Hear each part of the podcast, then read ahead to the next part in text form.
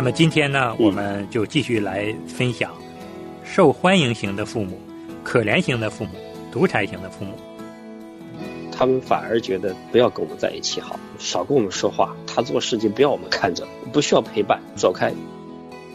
我养育了孩子，我的丈夫呢也帮忙一起浇灌了我们的孩子，但真真正正唯有神叫孩子们成长。我的孩子不断的去激怒我，不断的去拱火，我那个火没有办法控制。我们先变了，那这个僵局就一定会破掉。欢迎大家收听《亲情不断电》，青春期的祝福。亲情的家人们好，欢迎大家收听我们今天的青春期的祝福，我是安好。亲爱的家人们好，我是陈明。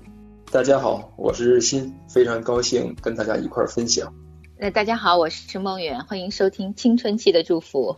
是很开心啊，我们今天我们四位啊，又跟大家继续来聊一聊。为人父母的风格，上一期啊已经跟大家分享了前三种为人父母的风格，比如说救灾型的父母啊，消极型的父母，信息混淆型的父母啊。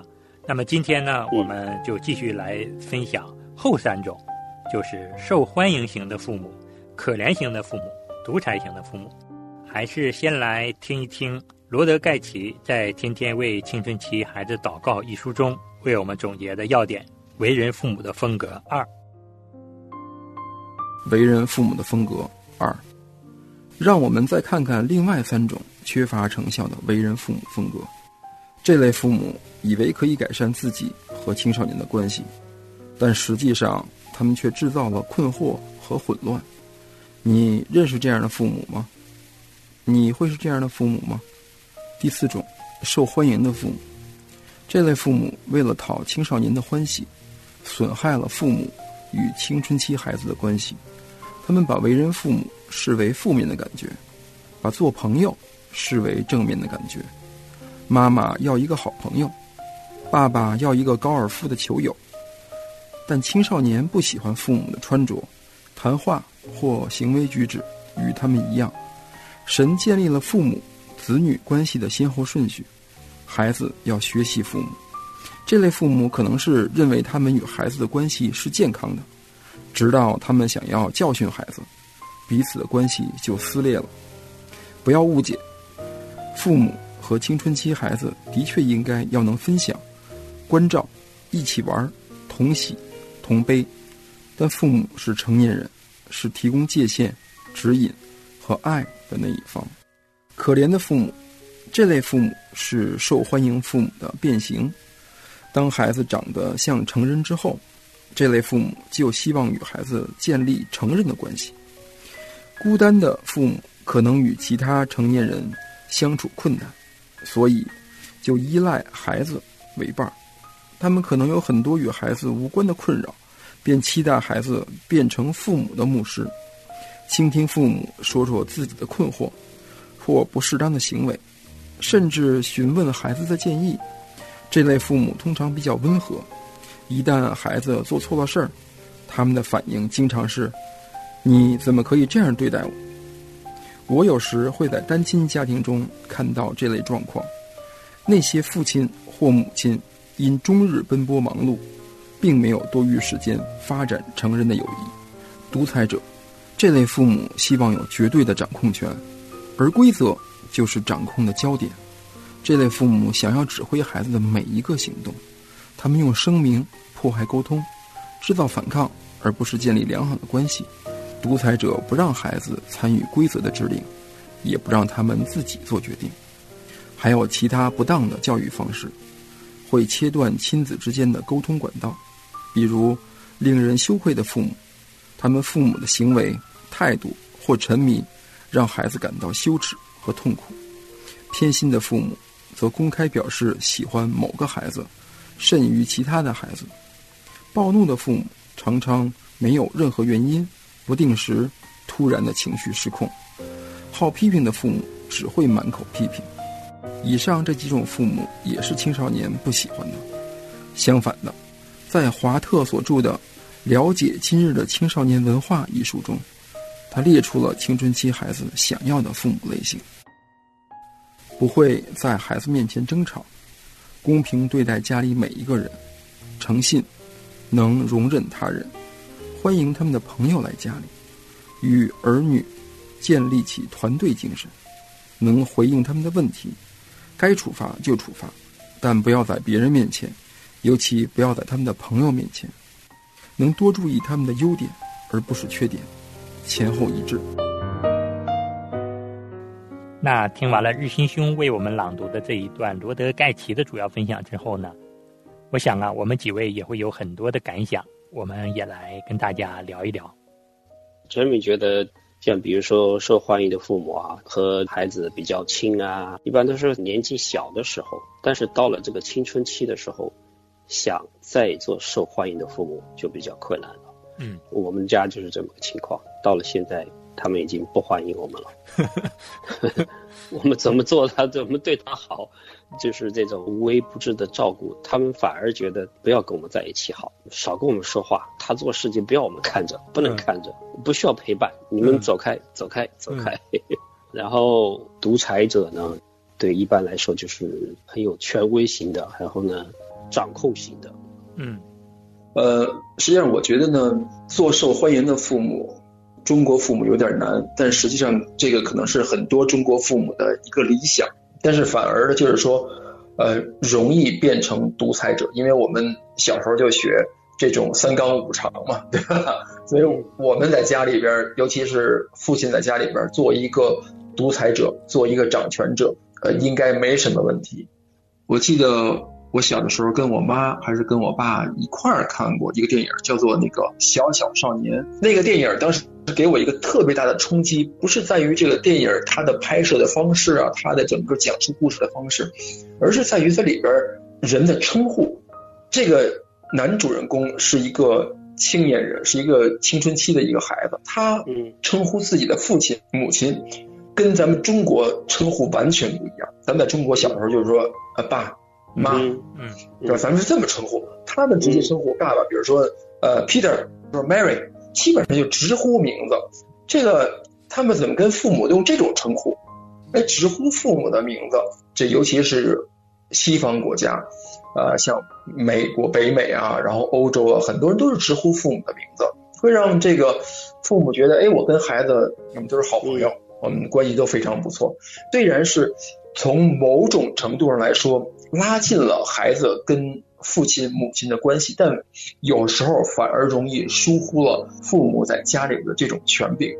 所以现在我听到有一些这个基督教背景的教育学家，他们觉得实际上在家里边呼父亲、母亲他们的名字，直呼这样的名字，往往不会有特别好的一个结果，就是因为弱化了这种父母跟孩子之间的这种关系。那这是我一点的思考吧。嗯。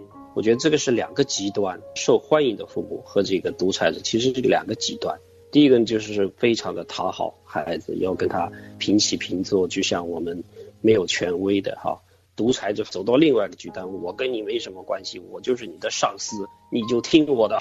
好像两边都是要折中一下才叫中庸之道哈。嗯，呃，我刚刚听大家在说哈。也包括刚才听到作者所写的文章，加上我们上一期啊说过三个风格的父母啊，我就觉得做父母好难啊。然后我现在努力的啊，想把我自己从这几个风格当中给摘出来。为什么为什么做这个努力呢？就我发现，我好像一听到这些风格，我都沾点边儿。然后如果这些风格听完了，我会陷到一个困扰里面。哎，我会发现，我我好像做错了挺多的，然后我可能会有一点点的，就是反而信息量有点多过我目前能够呃承受的，就一下子好像被打懵了一下那种感觉。啊，我现在有我们都有的都有啊，我现在有这么一刻，我反而想，嗯，安静下来，先好好的理清楚自己的情绪，不要被这些信息打懵，因为。这些信息出来，其实不是用来给我们增加重量的。我觉得，等我现在静下来哈，再回想我听到这些信息的时候，我就觉得，啊，虽然可能这些风格我都沾点边儿，因为比如刚才陈敏弟兄说的，这个受欢迎的父母他会有失去他的权威性，我常常这样啊。然后那个权威型的父母，那是因为我实在没办法的时候，我必须说你你是孩子就得听我的，那我我没别的招儿啊，我经常也用最后这一招，就是强压制的、强制的。嗯，但是没办法，因为我们的智慧有限嘛。那随着孩子的成长，我会发现我越来越没智慧了。那这是个过程啊。所以今天听到这个的时候，我现在的想法是，你先别给自己增加压力，反而呢，用一个旁观者来想一想，就是有些什么是我在跟孩子关系中呢，我能够哎敲个警钟的，就亮个红灯，这就好了。就是哎。哦，这红灯亮起来了，嗯，可能下一步我们才是去清理。哦，我应该怎么办更好？就是至少听到今天的信息，我觉得是可以给我脑海中设几个红灯亮一亮，那我觉得就就够了。千万不要一下子被打懵掉，这是我现在的体会。嗯，说了这么多，如果大家真的就觉得，哎呀，这好像说的就是我呀。作者怎么这么了解呢？实际上呢，那就不仅仅说的是你，说明这个是具有普遍性的。那么，当这个红灯亮起来的时候啊，就是提醒我们，我们要试着开始改变了。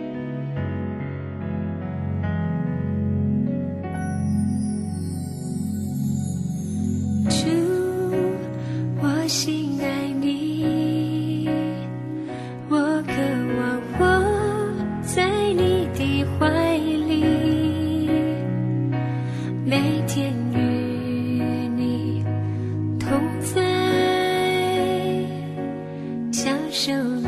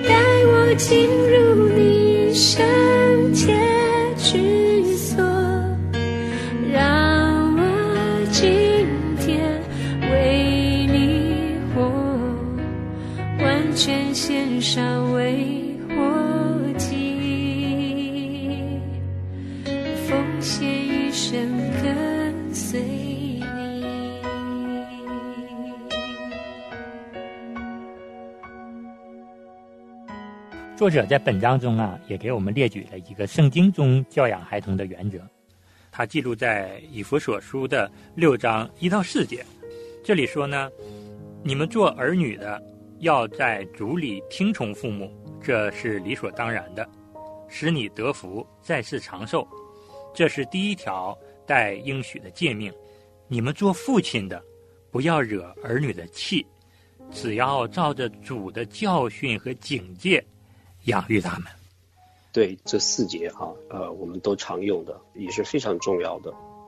好，就是特别是刚才安好说的这个，我们对孩子这个教训啊、警戒啊、养育啊，都是要在主里面，是要照着主的教训来养育他们的。那我们怎么可以区别说，我们这个是照着主的教训来管教他们呢，还是照着我们自己的肉体或者是？我们的情绪来管教我们的孩子呢？那陈敏的理解就是说，如果说，如果说你是在带着情绪的，或者比如说，特别是带着愤怒的，啊，这种情绪在责罚孩子，在口头上或者是在这个身体上责罚孩子的话，那我觉得就不是出于主的。而如果我们能够平心，可以严肃的，可以平心静气的来教导孩子的时候，那一般来说，我觉得都是可以是算算是出于主的。比如说，在我们家里边已经定了家规，不能做某一件事情，但是这孩子第一次犯了有提醒，第二次还是犯同样的事情，那我们做父亲、做母亲的就可以严肃的、平稳的口气。跟孩子说，我们有言在先了。我们现在你犯了这个已经是第二次了，所以我们需要惩罚你。我现在要照着我们先说的，把你最心爱的或者是你要玩的东西给没收啊，沉着冷静的、严肃的把它收掉。如果做到这个，村民认为这个就是出于主的，而且是不带情绪的。是非常规范的一种教训吧。我很同意成敏弟兄的分享，就是说，管教孩子如果不出于主，就很容易沦为言语和身体的虐待。我相信，呃，在座的这些主持人也好，我们那个听众也好，很多都是被这个言语和身体虐待过来的。我对自己的孩子实际上也是这样，所以刚才我在跟几位我们主持人去讨论的时候，我也在问这个管教。什么样的管教是出于主的，什么样是不出于主的？让我自己就是有很多不好的例子，就是说，当我的孩子不断的去激怒我，不断的去拱火，我那个火没有办法控制，我当时就也就冲昏头脑了，我也不会想，哎呀，我下边要说这话，我下边要做这事儿，是不是出于主耶稣的？是不是主对我们的教导？我想不到那么多。这平常我唱歌就是一个男中音的水平，你要给我那会儿把帕瓦罗蒂的那个高音的歌谱给我，我估计那个音量能能把高音唱上去，甚至比帕瓦罗蒂唱的都高。就就就那种音量，就一瞬间，无论是音量还是音高，提一个八度，提两个八度都有可能。那你说那个时候对孩子说的话，他们绝对不会记得住。你的当时的出发点是什么？只能记住你当时那个脸红脖子粗，然后加上一个高八度、高两个八度那种音量对他们吼叫的东西，他只会记住你对他们吼，而不记得为什么。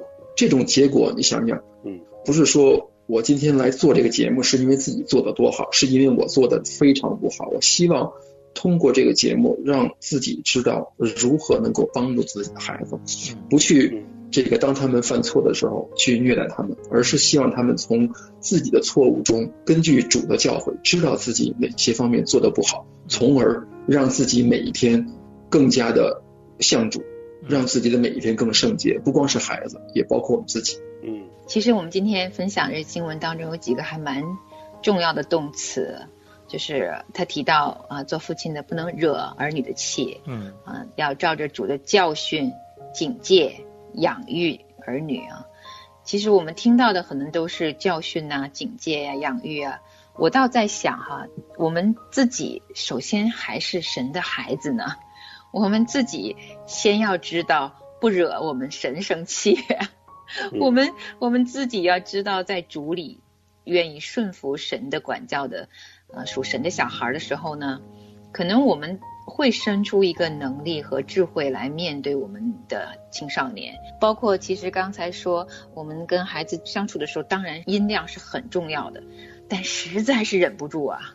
那忍不住的时候，其实如果对方我们的小孩子哈，他还没有逃开，还在你眼前，那我觉得可能立刻要道歉了。如果你声音高了，可能不要之后再道歉了，当下可能就要。面对面的抱歉了，因为又没忍住。那这是我经常做的事儿。我我声音高八度以后，我当时就会跟孩子说：“对不起，妈妈要把这句话重说一遍。”然后我就沉下心来，把我本来要讲的话呢，非常轻声音的再跟他们讲一遍。哎，通常呢他们会听进去了，而且有时候还会呃吐槽妈妈一下，嗯，就是笑话妈妈一下。哎，我就知道他们得到了我当时想要他们知道的那个真正的那个。教导是什么？那个引导是什么？嗯嗯。可是也有一些时候，我觉得青少年期最难的时候，不是我们不想改变，而是我们跟孩子的沟通出现僵局的时候。我不知道你们有没有这种时候，反正我是有的。就是我一肚子你想要去引导，想要给他的一些建议，你说不出口。嗯。因为那个沟通僵化掉了，可能是各种日积月累。那我其实呃，就是想要分享给目前可能正在有困难的这个父母，因为我们有时候我们为人父母的风格，就是因为不够好嘛，就造成了沟通出现了呃很大很大的隔阂。那这个隔阂经年累月呢，很可能到他十五六岁的时候就变成了僵局，无法再打开两个人的对话窗口了。所以僵化的时候。啊，就是这样的父母呢，也不要灰心，因为神既然给了我们话语，让我们知道怎么做父母，他也给了我们话语，让我们先教我们怎么成为神的孩子。就是我觉得这一部分父母自己找到了能够靠着神的力量改变我们的这个啊这一条路径的时候，因着主耶稣在我们生命中的这个改变的时候，我们先变了，那这个僵局就一定会破掉。嗯，就会有机会啊，在现在或者未来跟我们的孩子重新有沟通的机会，啊，就是不要放弃青少年，这是我心中最深层的祷告。因为我常常看到那个出现这种僵化苗头的时候，我的第一个念头是：哎呀，不管也罢了，反正也我也基本上尽了为人母亲的心意了，他们反正就成人了，就让他们自己去承担后果吧。可是其实真正的青春期。正是他们需要父母的引导啊，警戒、告诫，给他们一些嗯从上面而来的智慧分享给孩子的时候。但如果他们已经不听了，不愿意听了，那我觉得做爸爸妈妈的别灰心啊，把自己先藏在主耶稣的恩典里，慢慢的你一定会看到圣灵也会在我们的儿女心里头做同样的工作，然后沟通上的僵化会改变的。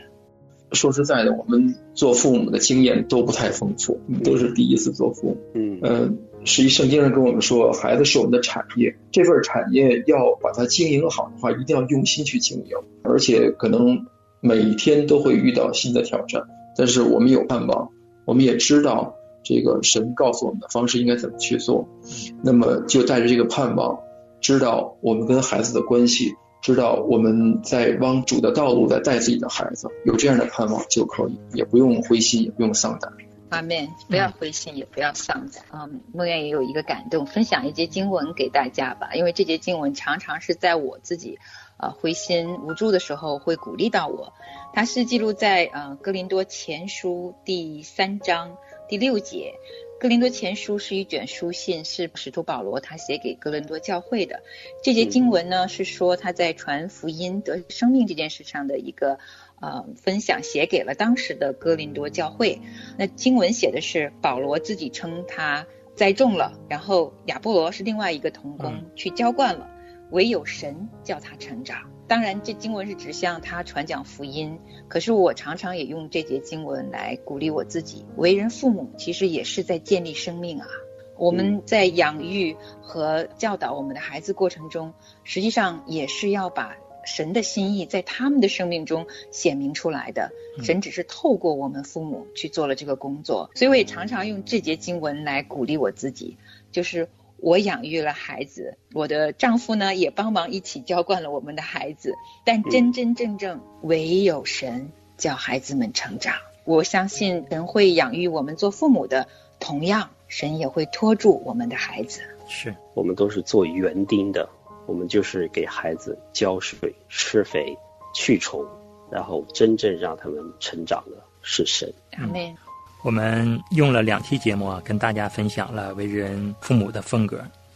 确实，为人父母呢不容易。我们每个人呢，在为人父母的时候，都有自己的风格。